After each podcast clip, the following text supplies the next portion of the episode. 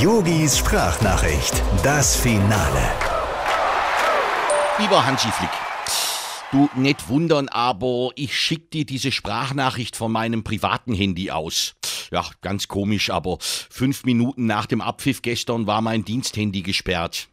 Keine Ahnung, was der DFB mir damit sagen will. Ja gut, zum Spiel. Ich meine, was soll man sagen? Es waren einfach zu viele Engländer in diesem Stadion. Ja sicher. Vor allem auf dem Rasen hätte ich auf den ein oder anderen gerne verzichten können. Zum Beispiel den Sterling und diesen Harry Kane.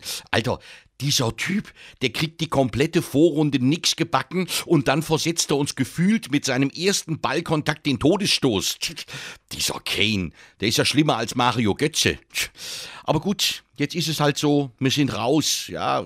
Aber wir können wenigstens sagen, wir sind gegen England ausgeschieden und nicht wie andere gegen die Schweiz.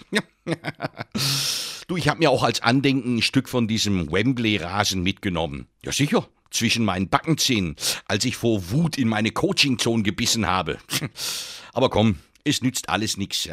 Jetzt müssen wir diese Niederlage erstmal verdauen und dann müssen wir genauestens analysieren, woran es am Ende gelegen hat. Äh, Moment. Nee, ich muss gar nichts mehr. Hansi, das ist ja jetzt dein Job. Ja, viel Spaß dabei.